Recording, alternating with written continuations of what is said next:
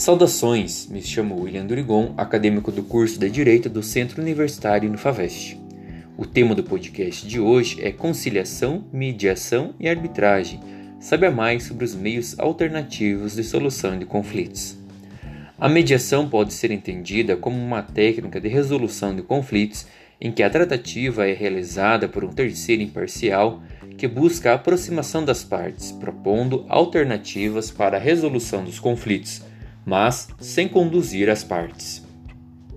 Esta técnica é um meio-termo entre a negociação, na qual as partes tentam solucionar os conflitos entre elas, e a arbitragem, em que a decisão final cabe ao terceiro. A conciliação é quando um terceiro externo na relação ouve as partes interessadas e coordena as possibilidades de acordo, de modo que se possa atingir uma solução justa evitando que o conflito se torne um litígio. A autocomposição tutela seus interesses, fixando livremente o conteúdo do ato que irá compor o litígio, mas tal ponto de convergência é encontrado por iniciativa e sobre sugestões de um mediador qualificado que buscará conduzir as partes no sentido de que uma composição seja consoante com a sua equidade. Já a arbitragem, hoje em dia, é regulamentada pela Lei Federal número 9307 de 1996, que define que quem poderá adotar a arbitragem, na qual o procedimento, quais matérias estão sujeitas ao procedimento arbitral, como se dará a instituição do tribunal arbitral, entre outros detalhes. Desse modo, a arbitragem é um método alternativo de resolução de conflitos, em que as partes definem uma entidade privada para solucionar a controvérsia, sem necessariamente passar pelo Poder Judiciário. A arbitragem pode ser instituída de duas maneiras: pela cláusula compromissória ou pelo compromisso arbitral. A cláusula compromissória é aquela em que as partes definem, antes de qualquer litígio, que o procedimento adotado para a resolução dos conflitos será arbitragem. O modelo fica registrado no contrato que será objeto de arbitragem, conforme dispõe o artigo 4 da referida lei. Por outro lado, o compromisso arbitral é aquele em que as partes, após o litígio, celebram que a resolução dos conflitos seja dirimida pelo tribunal arbitral. Portanto, o compromisso arbitral é posterior à instauração da controvérsia. Atualmente, a arbitragem é muito utilizada no direito societário.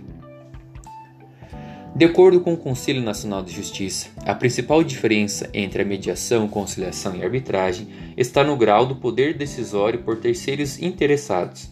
Segundo o Conselho Nacional de Justiça, a conciliação, mediação e arbitragem são meios distintos de solução de conflitos. Na conciliação, o terceiro facilitador da controvérsia interfere no tema de forma direta no litígio e pode chegar a sugerir opções de solução para o conflito. Já na mediação, o mediador facilita o diálogo entre as pessoas para que elas mesmas proponham as suas soluções. Por fim, na arbitragem, assim como na jurisdição estadual, as partes formulam pedidos e adotam previamente uma posição específica. Afinal, vale a pena? Muito se pergunta sobre a adoção desses métodos alternativos para a solução dos conflitos. E vale a pena quais as vantagens para que seja utilizado. Mais do que a rapidez do que o procedimento chega à sentença arbitral, isto é, a decisão final do árbitro para o conflito, o fator das partes podem optar por um especialista para analisar a matéria que é a questão essencial. Por exemplo, em uma questão envolvendo direito de energia é muito mais vantajoso que o julgador seja um especialista em energia e não apenas um juiz de direito. Além disso, sigilo, informalidade, decisões técnicas e possibilidade de solução amigável são aspectos positivos desses procedimentos. Vale ressaltar também que não é possível interpor recurso à decisão arbitral, tendo em vista que o procedimento é previamente estabelecido entre as partes.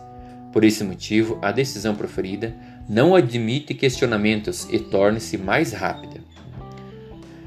Concluímos que a adoção de métodos alternativos de solução de controvérsias é uma maneira eficaz, rápida, técnica e, com exceção da arbitragem, muito custosa para resolver litígios. Além disso, a escolha de mediação, conciliação e arbitragem é um passo para o reconhecimento da ineficiência do Poder Judiciário, Restabelecer e restaurar o diálogo e compreensão entre as partes é a melhor saída. Muito obrigado pela audiência e grande abraço.